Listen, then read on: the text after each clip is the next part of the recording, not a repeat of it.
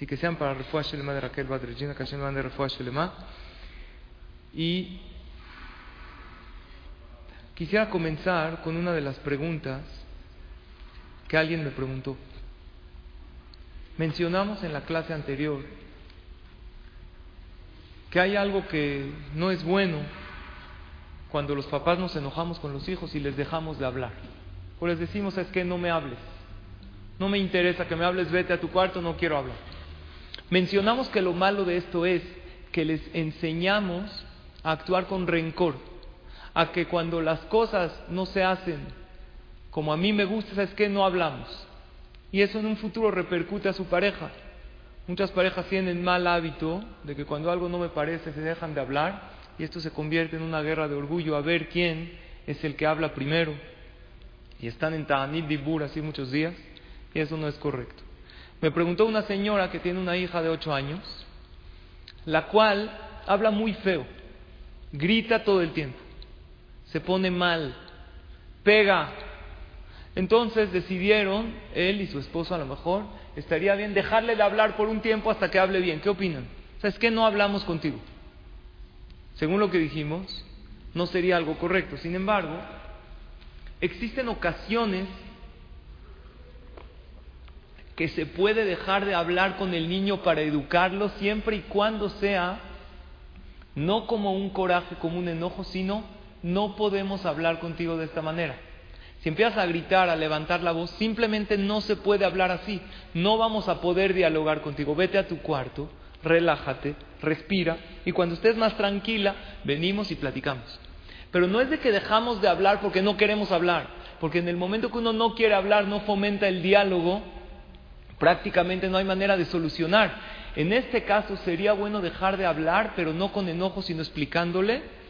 Siempre sabemos que el castigo debe ser acorde a lo que el niño hizo. Pero no nada más así castigar. ¿Sabes qué? Pegó, no hay tele. Eh, le quitó algo a su hermanito, no hay eh, Wii. A las mamás les encanta quitar los electrodomésticos así.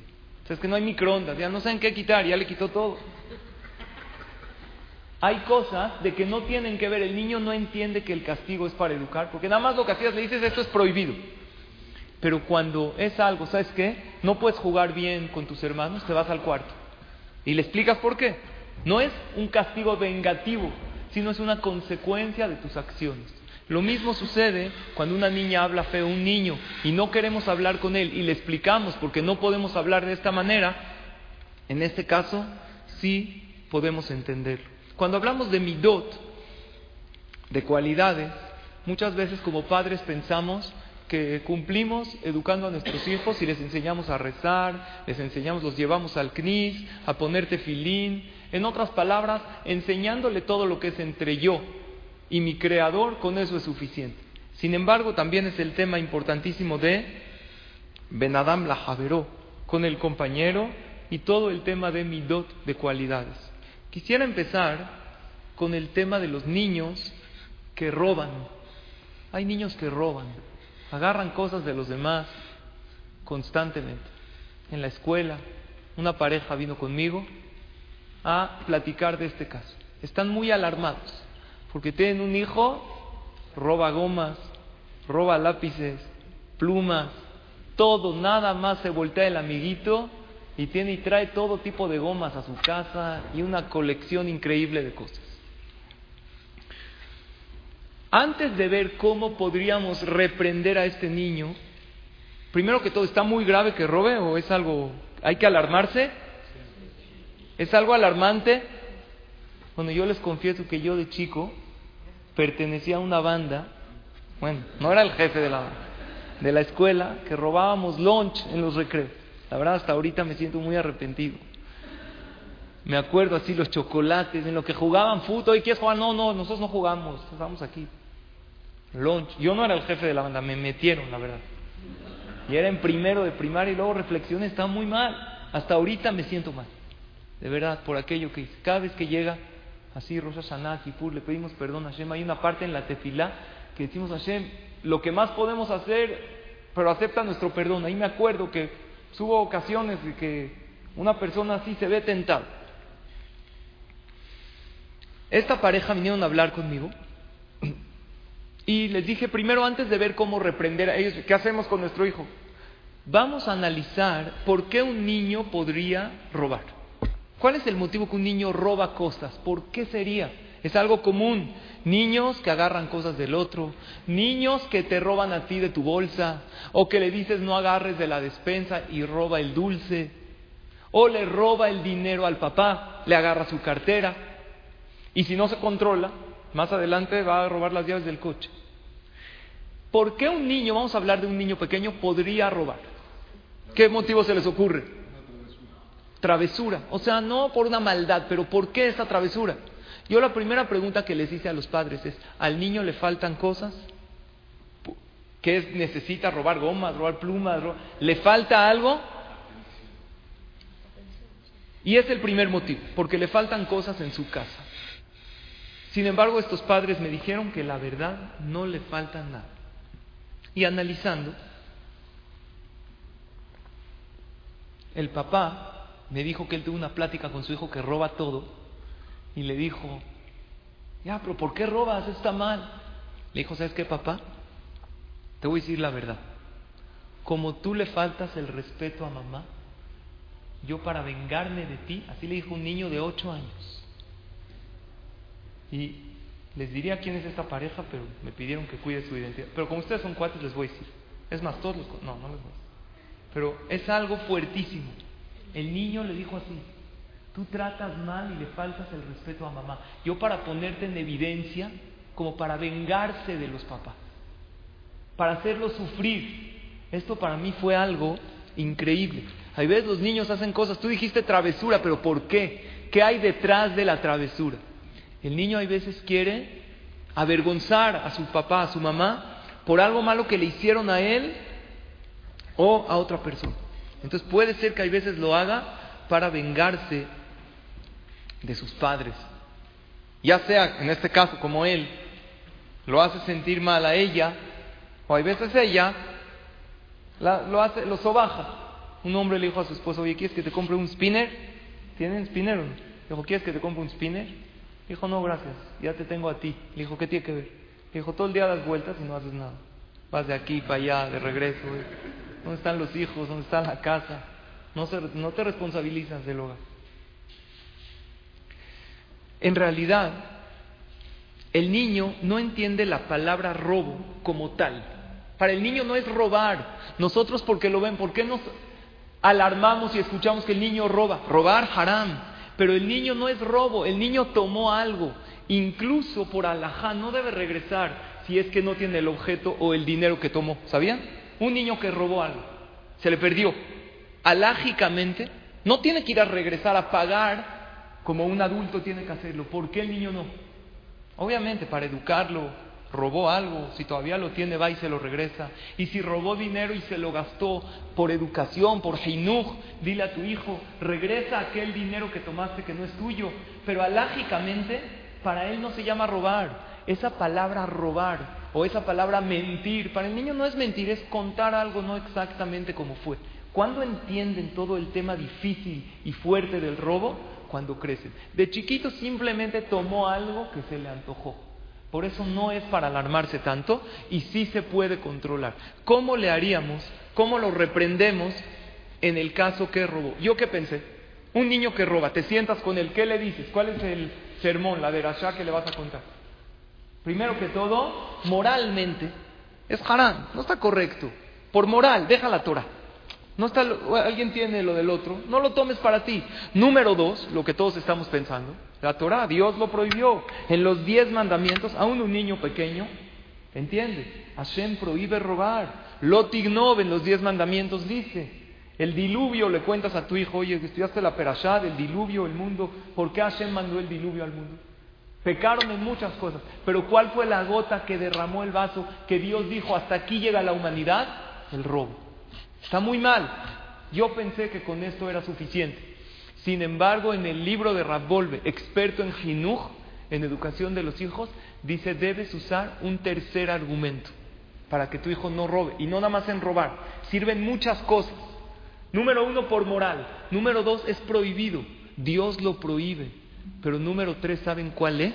Algo increíble. Explicarle que se van a alejar de él y va a perder la confianza de la gente y amigos. O sea, tócale su propio amor, tócale su orgullo. Le vas a decir, oye, si robas, la gente no va a confiar en ti, tus amigos se van a alejar de ti, no van a querer invitarte ni que los invites. Eso al niño le mueve porque le tocaste el amor propio. Hay veces la moral o el hecho que Dios prohibió, eso no siempre es suficiente. Pero cuando tú hablas, y eso sirve mucho, cuando mientes, ¿se van a alejar tus amigos de ti que te quieres quedar solo en la vida? Este argumento se vale y muchas veces motiva al niño ¿Para qué? Porque él no lo pensó así que todos sus amigos se van a alejar. Él que pensó, tomé algo, tengo algo nuevo que antes no tenía, lo conseguí. Sí, claro, hay que decirle que es haram, y obviamente hay que elogiar otras acciones que él tiene, pero esto sirve para todo. Un niño hace trampa en un juego, dile, nadie va a querer jugar contigo. Eres maravilloso en ABC y haces las cosas muy bien, pero esto sirve muchísimo. Con niños que mienten, con niños que roban, que hacen trampa, el argumento de que la gente se va a alejar de él y que no lo van a querer, no se lo tienes que hacer muy grave, nadie te va a querer, vas a estar solo, todo el mundo te va a voltear la cara, no. Pero le, dices, tienes amigos, si juegas de esta manera, si tomas de esta manera las cosas que no te pertenecen, se van a alejar de ti. Y es bonito estar con amigos, vivir con hermanos, vivir con la familia, ser querido por los demás. Vamos a analizar la raíz del robo. La raíz del robo no es nada más robar. ¿Saben qué es la raíz? Cuando uno analiza la raíz de las cosas, puede entender bien el problema. Ve el fondo de las cosas. Había una vez en un hospital psiquiátrico de, que habían gente internadas ahí por diferentes padecimientos. Llegó un doctor a visitar y le dijo al que estaba ahí, al encargado, oye, ¿ustedes cómo pueden saber a quién dar de alta, ¿A quién, quién, quién tiene que seguir internado? dijo, muy fácil, agarramos una tina de agua y le damos al paciente, le pedimos que la vacíe y le damos tres opciones. Le damos una cubeta, le damos un vaso y le damos una cucharita chiquita. Le dijo, ah, entonces seguro el que está bien, el que está perfectamente sano, ¿con qué la vacía? Con la cubeta. Le dijo, no, para nada. El que está perfectamente sano, quita el tapón de la tina. ¿Dónde quieres tu cuarto? ¿Quieres con balcón o vista al jardín? ¿Qué quiere decir? Una persona tiene que ver el fondo de las cosas. ¿Por qué? ¿Cuál es la raíz del robo? ¿Por qué la persona puede llegar a robar? Robar no es nada más agarrar lo del otro. Robar es falta de respeto a las pertenencias de los demás. Para la Torah, usar algo sin permiso es robar. Si tú agarras una pluma que no te pertenece y escribes algo, si tú agarras un teléfono que lo viste ahí y tomas una foto, porque seguro es de alguien que me lo... y sin permiso, eso se llama robar. Si nosotros hacemos todo tipo de cosas que no respetamos el derecho de los demás, le estaremos enseñando a nuestros hijos a robar indirectamente. Ejemplo, cuidar el sueño del otro. Hay un concepto en la Torah que se llama Gezel Shina robar el sueño. Cuando estábamos en la yeshiva, en Kol Abades, el Rosh Yeshiva, hablaba de conceptos elevados. Y una de las cosas que me llamaban la atención él hablaba, ¿sabes qué? Llegas en la noche de estudiar, estamos en un internado, duermen cuatro jóvenes, cuatro bajurim en cada cuarto. Tú llegas de estudiar, como era piso, no había tapete, te tienes que quitar los zapatos. Para entrar al cuarto los agarras en la mano, te pones la pijama sin prender la luz porque estás molestando al otro y yo sorprendido, fui a una yeshiva en Israel para estudiar conceptos elevados y el jajam habla de conceptos tan bajos, no despertar al otro. La respuesta es que esto es lo más elevado que hay. Cuidar el derecho del otro. O hablaba también de alguien que se para el hijote en la mañana. ¿Qué hace? Pone el despertador, pone otro despertador para no fallar. Pero para pararse hace el hijo despertó a su esposa, despertó a sus hijos. Esa es una manera de hacer una mitzvah a costas del otro, sin cuidar el sueño del otro Gente que en la noche quieres que baje de la casa. ¿Qué haces? Pasas por él, no baja. No me a bajar, no me voy a congelar. Toca el claxon fuertísimo. Despierta a los demás. O molesta a los demás. Cuando tú haces eso y tu hijo te está viendo, ¿qué le estás enseñando? No a robar como tal, a no respetar el derecho del otro. Y como tú no respetas el derecho del otro, él ve en ti un permiso para tomar las cosas de los demás.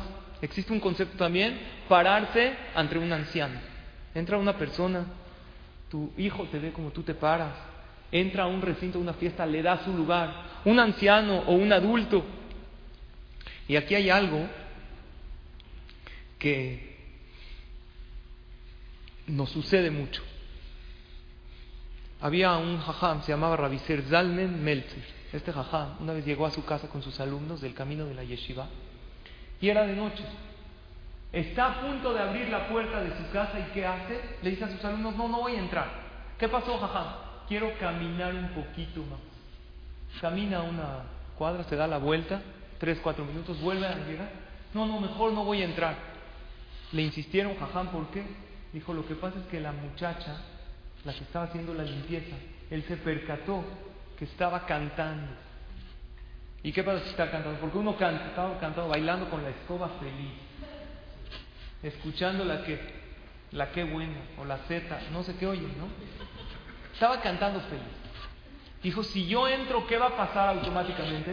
Va a dejar de cantar. Ella, ¿por qué una persona canta? O para ponerse contento, o porque está contento. ¿Qué derecho tengo yo de quitarle su alegría a la señora de limpieza que está feliz cantando y bailando con la escoba, imaginándose que es a lo mejor un novio o algo. Déjala que esté contenta. Espérate, es mi casa, es mi casa, pero ella tiene su derecho. Si yo voy a entrar, automáticamente va a dejar de cantar, se va a avergonzar. Es categoría de gente grande. Nos pasa también mucho que nos estacionamos donde no se puede y le, hasta le dices a tu hijo, quita el, eh, burrito, el cono. No se puede. Le está, tú con todas esas cosas le estás enseñando a violar los derechos de los demás. Si por algo alguien, alguna autoridad o no autoridad decidió que aunque sea pide permiso, todas esas cosas de el mundo es mío y yo hago lo que yo quiero, les enseñamos malas midot, malos hábitos. Estás comiendo algo en el coche, no hay bote de basura. ¿Qué hace uno? Abre la ventana, ¿Qué le enseñas? Es muy difícil después que tu hijo entienda modales, entienda midot. Tú por tu comodidad de no querer guardar una basura en tu coche, estás dispuesto a ensuciar la vía pública, incluso contaminas. Yo sé que hay muchísima basura y que a lo mejor una envoltura de, un merengue o de algo no le hace una diferencia. ¿Qué le hace una mancha más al tigre? No pasa nada. Sin embargo, le estás enseñando malas midot. Y eso también le enseña a él o le da permiso a robar. Aquí hay algo que los hombres nos equivocamos mucho. Hay veces llegas a la mesa, estás sentado en la comida, pruebas algo y ¿qué dices? Mm, falta, le falta esto. O peor aún, está rico, pero el de mi mamá está mucho mejor. Y crítica sobre la mesa, cómo está puesta, le falta esto, otro. Y creemos, no lo hacemos con maldad. Hasta creemos que le estamos dando un ejemplo, que mi hijo sepa, que tenga orden en su casa, bien, sino que todo al trancazo, que le ponga la comida que sea. Claro que se vale decir qué te gusta, qué no, pero cuando tú criticas la comida delante de tu esposa, una mujer que preparó, una esposa que prepara para toda la familia, y tú dices, no está tan rico, lo pruebas, no, le falta esto, y todo el tiempo críticas. Habemos hombres que siempre que nos sentamos en la mesa son críticas sobre la comida y ver lo que falta falta el limón, falta la cucharita, falta esto, y esto los niños lo están viendo constantemente, y esto también le enseñamos a no respetar el derecho de alguien que con esfuerzo preparó. Es conocido el Maasé del Jafet Haim, que en una ocasión, gran Jajam, le fue a alguna, se hospedó en un lugar, le sirvieron una comida que estaba pasada, estaba podrida, el pollo, algo pero como estaba tapada la olla, no olía. La anfitriona de la casa tenía un poco de gripa, no olió, le sirve un plato, el Jafet Jaim apenas lo prueba, se percató que estaba pasada la comida, dijo, esto está riquísimo, por favor, no le sirvan a nadie, yo quiero más de esto. Empezó a comer un plato, otro plato, comida pasada, no se podía comer, ni siquiera oler, pero él no quería que nadie se percate de esto. Cuando alguien de la familia probó, olió y se dio cuenta que estaba podrida, dijo, jajam, por favor, no coma esto. El jajam ya estaba fue al baño, con el perdón de ustedes, su alumno lo acompañó, devolvió todo, le dijo, ¿qué? ¿Usted es bulímico? Come y lo... Dijo, no, te voy a explicar la verdad. Me, no podía avergonzar a esta anfitriona que tanto preparó, cocinó. Dijo, jaján, pero ¿con qué fuerza se lo comió? ¿Con qué fuerza tiene uno para comerse una comida tan desagradable? Dijo, me duele más la vergüenza de ella, lo que ella se vaya a sentir mal, que lo que sabe feo pasa un segundo y ya. Luego un poco de dolor de estómago. Pero el hecho que ella se sienta mal, eso me duele muchísimo más. Claro que no estamos en esa categoría, lo que se nos exige es simplemente siempre alabar a la mujer, delante de los hijos por la mesa bonita que preparó. Ese es el tema de Eshet Hail cada semana.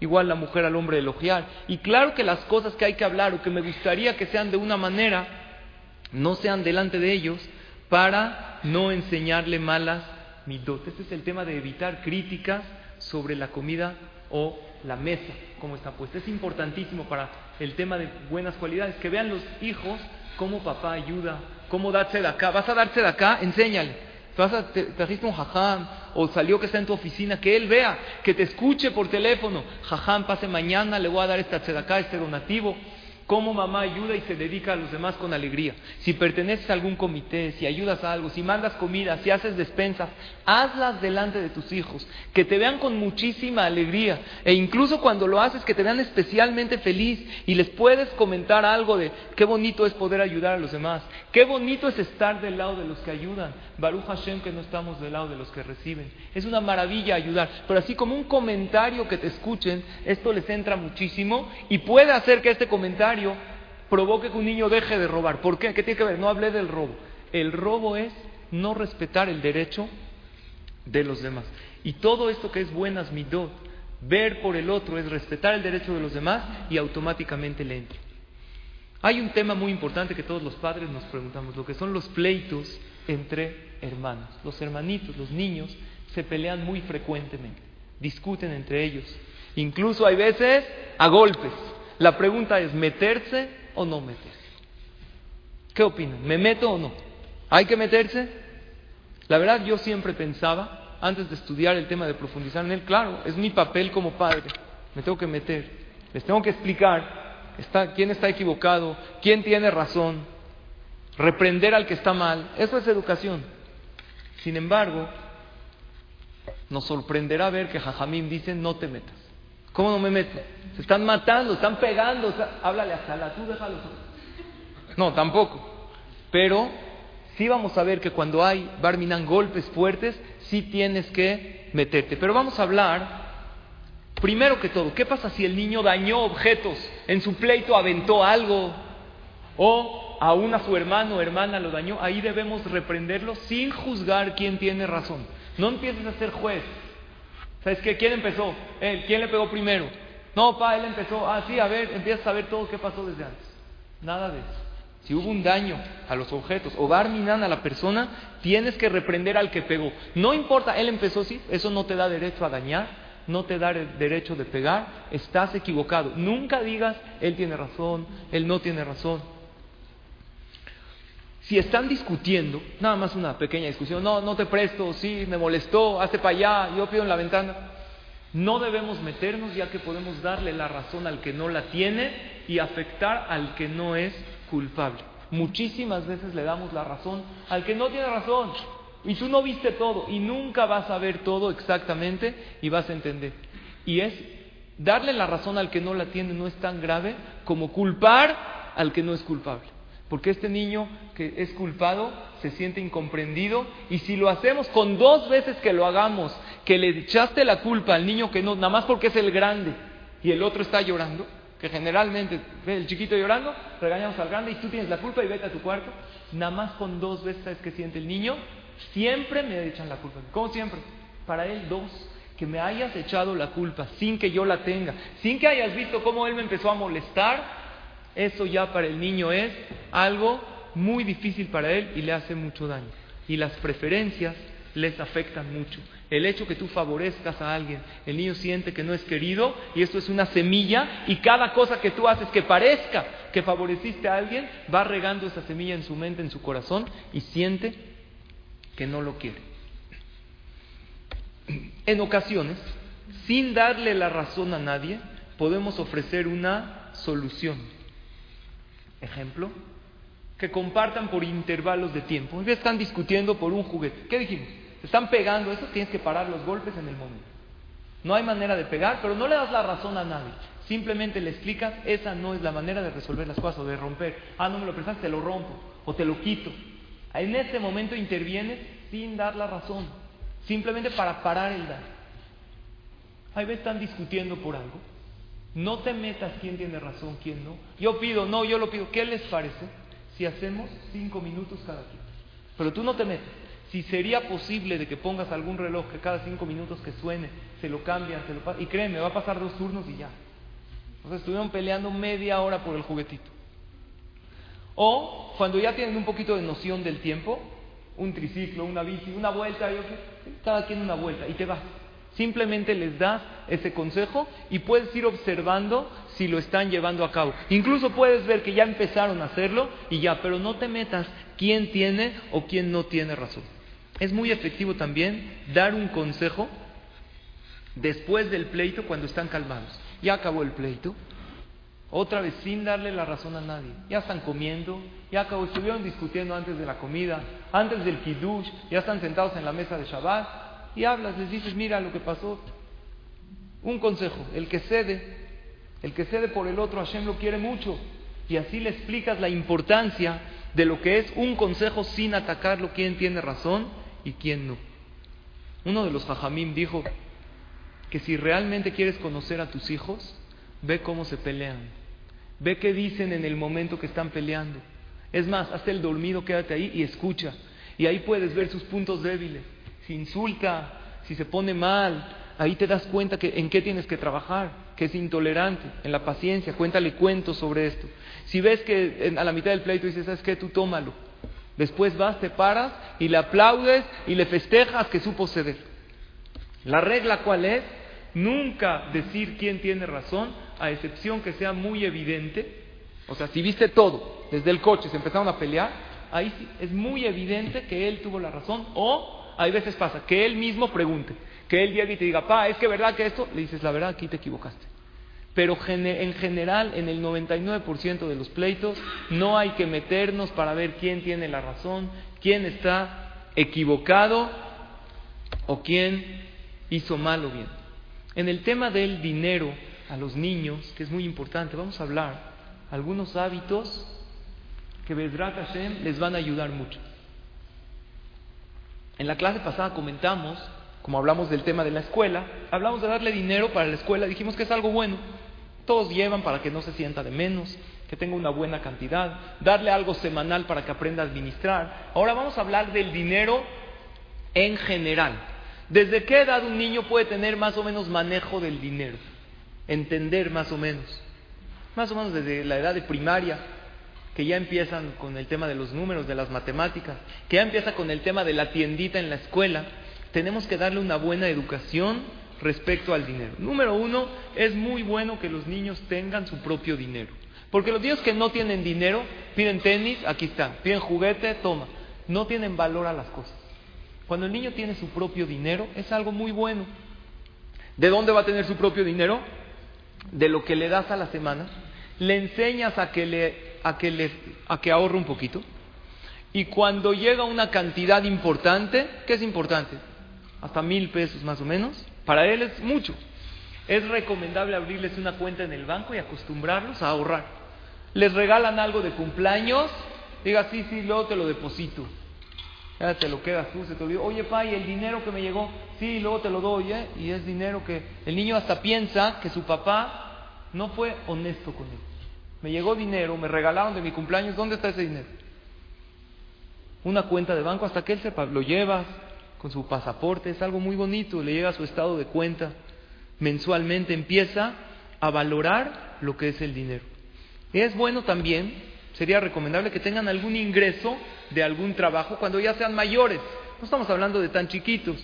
Los niños pueden tener tipos de ingresos. Hay veces en las vacaciones te lo puedes llevar a trabajar contigo y le enseñas el valor de lo que es ganar dinero.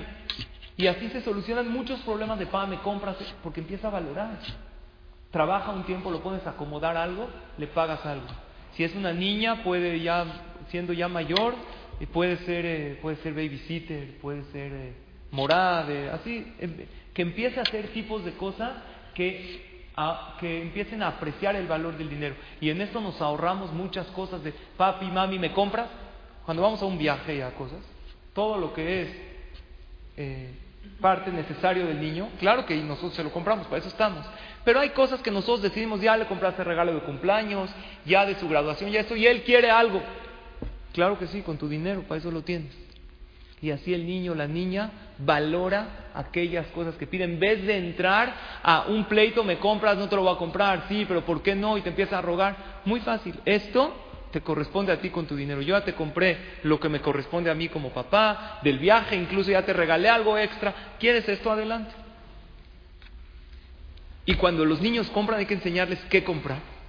Fijarse en el precio de las cosas, no nada más porque te gusta, y cuidar el dinero como tal. Por otro lado, es importantísimo acostumbrarlos a no ser avaros y a dar sedacá. Hay niños muy codos.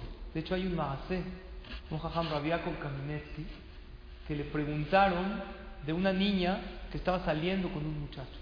Le dijeron, es un muchacho, un joven muy bueno, una buena familia, estudia Torah, tiene buenas cualidades.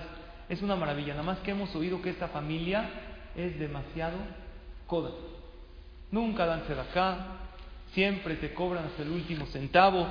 También es un tema importante, los niños, el tema de prestar. Oye, ma, es que me debe mi amigo. ¿Qué le dices? No le prestes a nadie dinero, yo te lo mandé para ti. O que preste. Que preste, es una mitad de la Torah prestarle al al otro, aunque no necesita. Prestar dinero es una misión.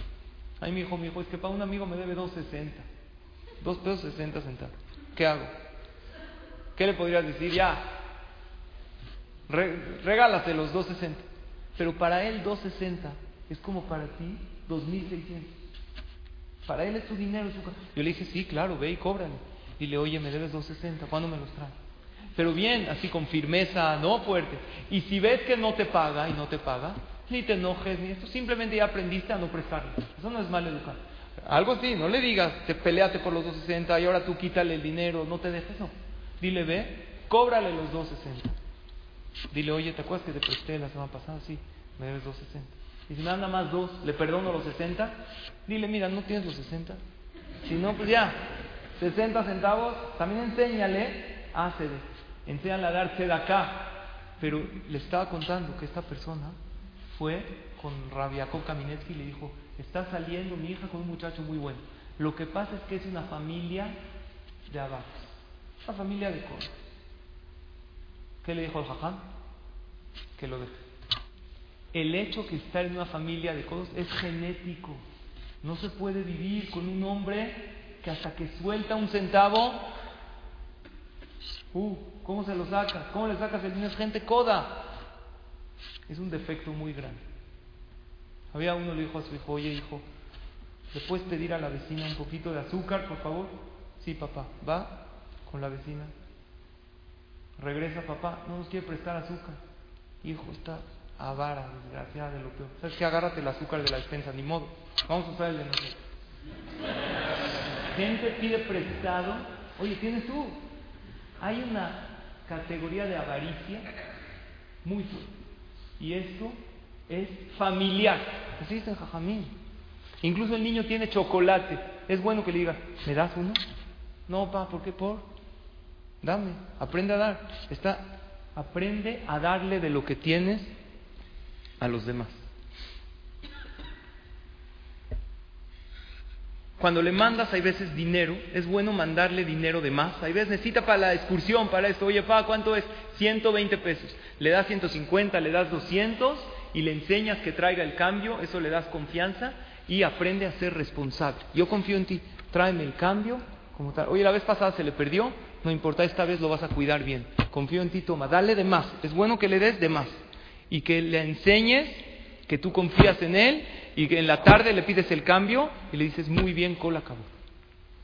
Todos estos hábitos de dinero los ayudan aún cuando son grandes. Y por último, enseñarle a no pedir prestado si no sabe cómo va a pagar. ¿Saben cuántos problemas de adultos hay de estos? Piden prestado, en su, no tienen ni idea ni cómo van a pagar esta cantidad. Y gastan lo que no tienen y así se meten en deudas y deudas y viven así toda su vida. Un niño desde pequeño tiene que saber, gastas menos de lo que tienes, lo que te sobra lo ahorras. Y cuando alguien necesita, le prestas y le cobras. Le enseñas todo, le compras con firmeza y amabilidad, no feo.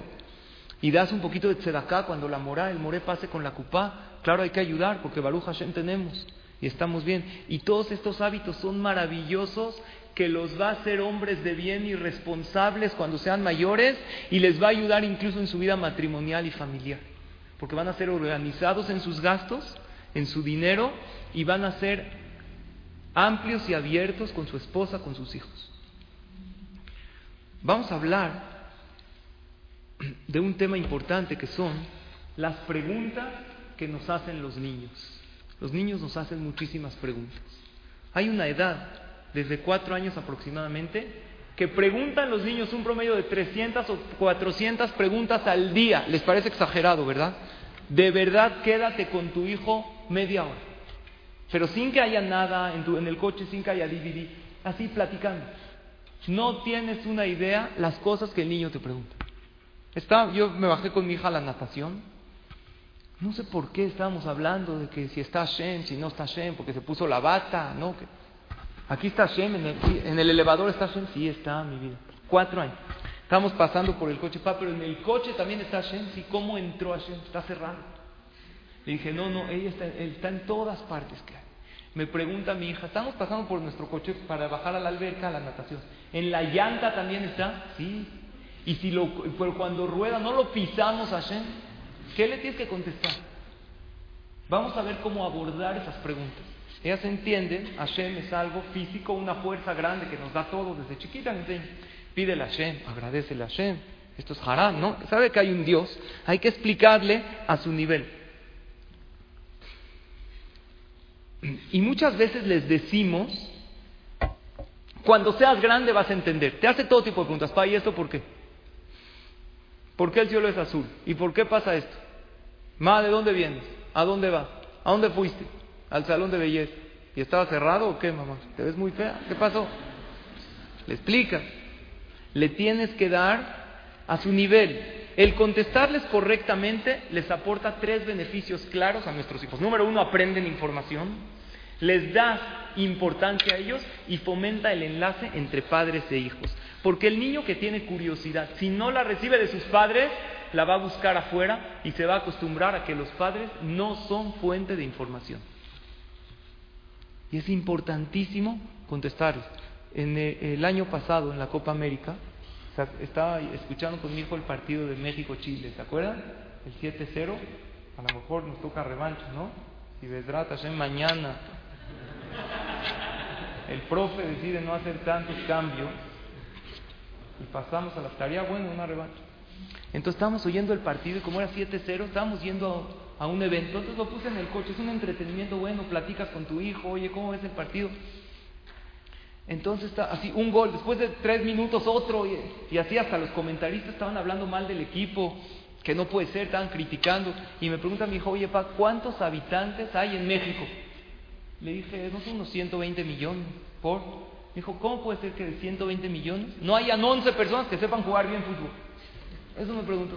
¿Qué le contesté? Le tienes que explicar. Es una duda que le surgió así sencilla. Lo que tenemos que hacer es nunca tratar de evadirlos, nunca evada su... Ahora, ¿qué pasa si te preguntan en un momento que no tienes tiempo o si no es el lugar? Hay que fijar una cita, entre comillas, para hablar de su pregunta. A la mitad de la fiesta te pregunta, pa, este señor, ¿por qué tiene la nariz chueca? Y está oyendo. Uno me contó que en el elevador, en el elevador, no te puedes escapar. Está el papá con su hija, se sube una viejita. Le dice su hija al papá, pero fuerte, pa, ¿verdad que allá se va a morir? ¿Qué puedes hacer en ese momento? Hay que explicarle que no es el momento, que yo se paró en el primer piso, que iba, se bajó. A lo mejor le, la regañó, le gritó. Y no es así. Hay que enseñarle. Hay preguntas que ofenden a los demás. Todo se puede preguntar. La niña tenía una duda, una duda, que es un anciano. Empiezan a entrar preguntas de lo que es la muerte. Empiezan a entrar preguntas de lo que es Hashem. Empiezan a entrar preguntas. Cuando fallece un pariente en la familia Barminan, los niños preguntan. O cuando nace un hermanito, oye, ¿cómo vienen los bebés?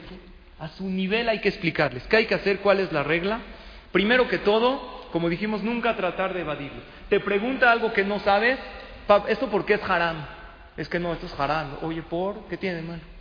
No pasa nada si me lo como se vale decir no sé, le enseñas humildad e investiga. ¿Qué si sabes de por qué es haram? ¿Sabes que hay comidas que nos hacen daño al cuerpo y al alma, que hay un creador del mundo que nos prohibió ciertas cosas en la Torah? Dile, por, porque no todas las, así como hay cosas que nos hacen daño, mucho dulce hace daño, también esto le hace daño al alma. Nosotros no sabemos, pero el creador del mundo sí. Y hay veces entra en conflicto cuando ve otros Yehudim que sí lo comen y tú no, y ellos por qué sí. Entonces les tienes que decir, a lo mejor no saben la gravedad, o si saben, ahí está el libre albedrío de la persona, nosotros hacemos lo correcto. Así como yo no fumo y hay gente que sí, oye, ¿por qué él fuma? Sí, está dañando su salud, no es malo, está equivocado. Así abierto y directo. Siempre debemos decir la verdad, pero a su nivel. Nunca inventar respuestas que no sean correctas. En cualquier cosa, incluso en los temas delicados que dijimos, la muerte. ¿Cómo le explicas a tu hijo? A su nivel, ¿qué es a su nivel? Una persona tiene cuerpo, tiene alma, que es una parte de Hashem que está dentro de él, y en un momento se separan. Oye, ¿dónde está abuelito? Abuelito se separó su alma y subió delante de Hashem. Hasta ahí. ¿Para qué es Dios? ¿Cómo? Lo que me preguntó mi hija. ¿Cómo que no lo pisa la llanta Hashem? Yo le contesté, le dije, lo que pasa es que no es físico, es algo espiritual, como el aire. El aire no pasa nada, es algo, una fuerza que maneja y dirige el mundo. Y en estas cosas a su nivel siempre le puedes explicar, siempre y cuando sea la verdad. Pero hay detalles que no debemos dar si es que no nos preguntan estos detalles. Una pregunta más. ¿Hay que hablar con los niños de lo que es el Ganeden, el Geinam, el paraíso, el este o no? ¿Qué opinan? Hay niños que saben que hay el paraíso, el infierno, pero pueden pensar que en el paraíso hay flores, en el infierno hay fuego. ¿Qué hago con eso? La verdad es que ni yo sé cómo lo voy a explicar. Entonces lo que tienes que saber es explicarle a su nivel. A ver, hay pago por las cosas. Y hay consecuencias. Ustedes saben que los niños, esto dice el libro Orjot Yosef, hacen muchas cuentas. Cuando dices, haz la tarea, ¿por qué me conviene hacer la tarea? Ah, ¿me dan dulce? Entonces sí. Los niños siempre ven qué les conviene, qué no. Y yo les confieso algo personal. La verdad, yo tenía una edad que como que no me importaba tanto, eh, la verajá, la tefila cuando me enteré que existe un pago para el que lo hace. Y una consecuencia, porque Dios puso una Torah y puso consecuencias claras para el que desacata. No sé si a ustedes les pasó dijiste, ah, no, entonces me alineo. Muchas veces nos pasa, porque el niño no está siempre dispuesto y listo como tú para ponerte el tefilín por cariño Es una categoría elevada que recién de adultos la entendemos. Pero los niños sí es importante que sepan que estamos en un mundo donde no es libre. El Hazonish dice que hay que enseñarles a los niños desde pequeños lo que dicen Jajamim, Roa, Ozen Shomaz, Hay un ojo que todo lo ve, un oído que todo lo escucha. No estás en un mundo que puedes hacer lo que quieras. Y todo, estamos todos filmados y estamos todo el tiempo vigilados, pero no le des miedo al revés. Todas las cosas buenas que hiciste, que crees que nadie te vio, Hashem te vio y te va a recompensar muchísimo por ello. Vamos a concluir con el tema. Siempre que estudiamos una clase de educación de los hijos, se habla del tema que es básico, el darles amor y cariño a nuestros hijos. En la parte de afuera pusimos una hoja que con la ayuda de Hashem hicimos, que se llama 50 maneras de amar a un hijo. Tiene 50 maneras, lo ordenamos alfabéticamente. Imagínate que cada día haces una, o dos, o diez. Son increíbles maneras que me encantaría que las vean y las comenten entre ustedes como padres. Y pusimos la siguiente frase. Por favor, adora a tu hijo, a cada uno y uno. Exprésale tu amor con palabras, con abrazos y besos. No des por hecho que tu hijo sabe que lo amas, ya que él necesita escucharlo y sentirlo. No tenemos idea cuántos niños sienten que sus papás no los quieren. Yo tuve un incidente aquí en el Talmud Torah de un niño que todo el tiempo se portaba mal molestaba a uno, a otro. Entonces, hace varios años, ya no lo podían controlar. Entonces dijo, vamos a hablar, que hable con el jajam. Y dije, no, no tengo el gusto de conocerlo. Me senté con él aquí en el... Le dije antes de molestar, yo no le... Me dijo, dile que ya no molesta a los niños. Le dije, oye, ¿te gustan las clases del Talmud Torah? Me dijo, no me gusta. Le dije, ¿por qué no? Me dijo, porque la mora me odia.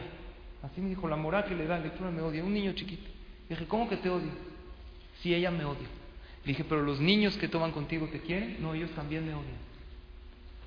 Le dije, pero tus papás te quieren. Me dijo, no, ellos son los que más me odian. ¿Y tus hermanos? No, ellos me odian todos. Le dije, en la escuela nadie me quiere.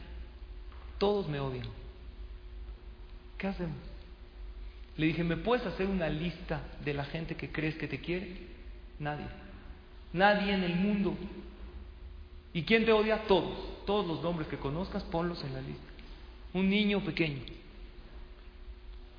Cuando hablé con sus papás, les dije, ¿ustedes tienen idea que su hijo siente que todos lo odian? A lo mejor lo dijo un poquito para llamar la atención, habló con nosotros. ¿Cómo quieres que no molestes si sientes que todos lo odian? Si estás en un lugar donde sientes miradas, tú como adulto dices simplemente no voy a ese lugar, me siento incómodo. Pero el niño no puede no ir, tiene que ir porque lo traen. Y la mamá me dijo lo que no he hecho por este niño, ¿cómo que lo odio? Es el niño que más le dedico, a cualquier lugar lo llevo, hago todo por él. Pero el niño no entiende que cuando tú le dices, ponte un suéter porque hace frío, quiere decir que lo ama. ¿Sabes qué siente el niño cuando tú le dices, ponte suéter? ¿Qué es el suéter para el niño?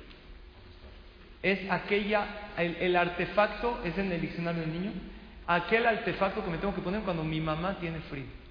Así siente. Él no sintió que él es algo personal. Tenemos aquí en esta hoja unos tips increíbles para demostrarles amor a nuestros hijos.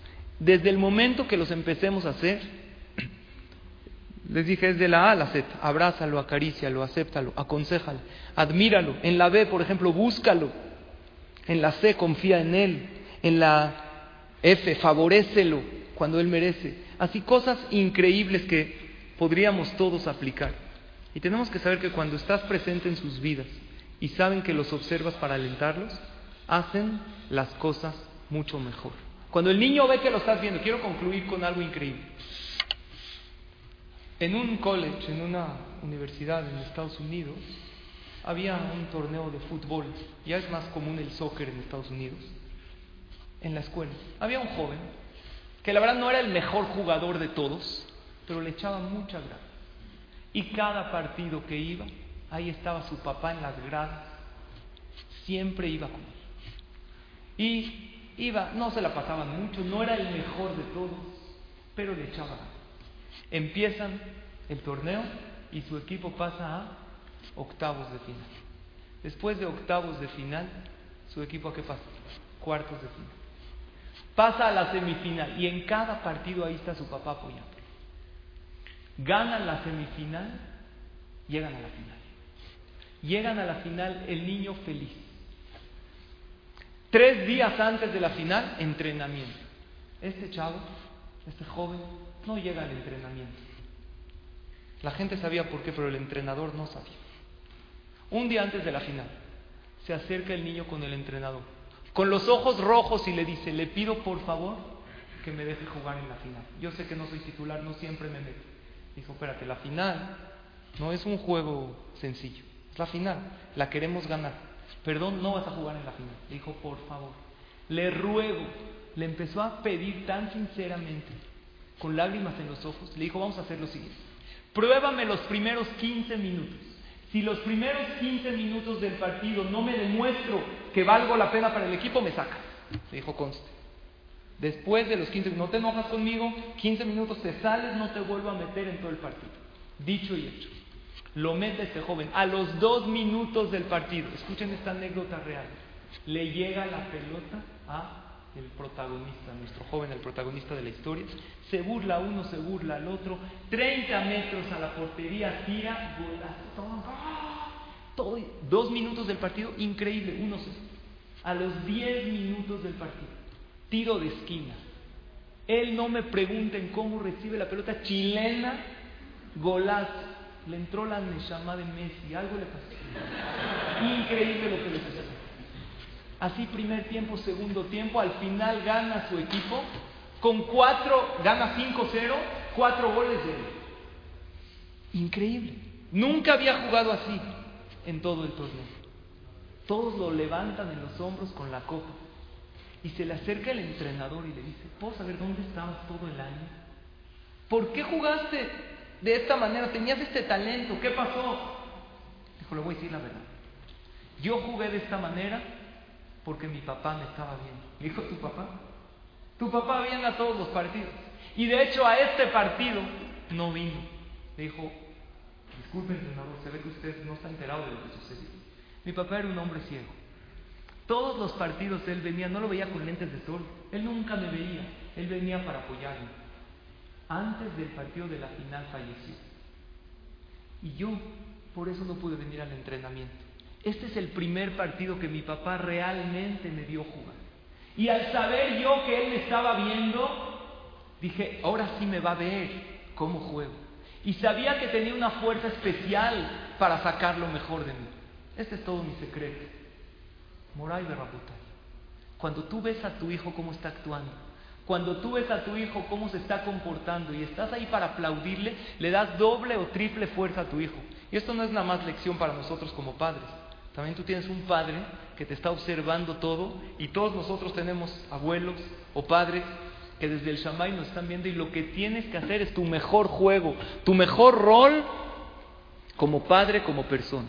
Es importante que los hagas saber que los amas sin importar lo que hayan hecho, porque eso es amor incondicional. En alguna ocasión les dije en otra clase de Finuj de las mujeres que hagamos un ejercicio con nuestros hijos, nada más háganlo sentados porque se van a caer. Pregúntale a tu hijo, oye, ¿por qué te ama papá? ¿Por qué mamá te quiere mucho? Hazlo. ¿Sabes qué respuesta vas a recibir? Porque me porto bien. Porque dejo la mochila en su lugar. Porque me duermo a tiempo. Y si nuestros hijos nos dicen esto, quiere decir que les estamos transmitiendo que nuestro amor es condicional solo cuando se portan bien. Debemos decirle, no estás equivocado. Yo te quiero porque eres mi hijo, porque eres mi hija. No importa lo que hagas, yo te amo porque eres yo. Claro que si te portas bien es por tu bien, pero mi amor siempre será para ti. Concluyo con esta frase, ningún éxito fuera de tu hogar compensa el fracaso dentro de él. No importa qué exitoso seas afuera, no importa qué empresario importante ni cuántos títulos tengas, si en el hogar, como padres, como esposos, como pareja, no tenemos éxito, no somos buenos en ese rol, en hacerlo de la mejor manera, nunca vas a compensar con el mejor éxito afuera. Hay que buscar el éxito adentro porque de eso depende qué tan grandes personas somos. Que sean estas palabras de Torah para que a Kadosh Baruj nos dé satisfacción y naja de todos nuestros hijos. Agradezco a todos su asistencia, su atención, que seamos bendecidos con todas las verajot de la Torah.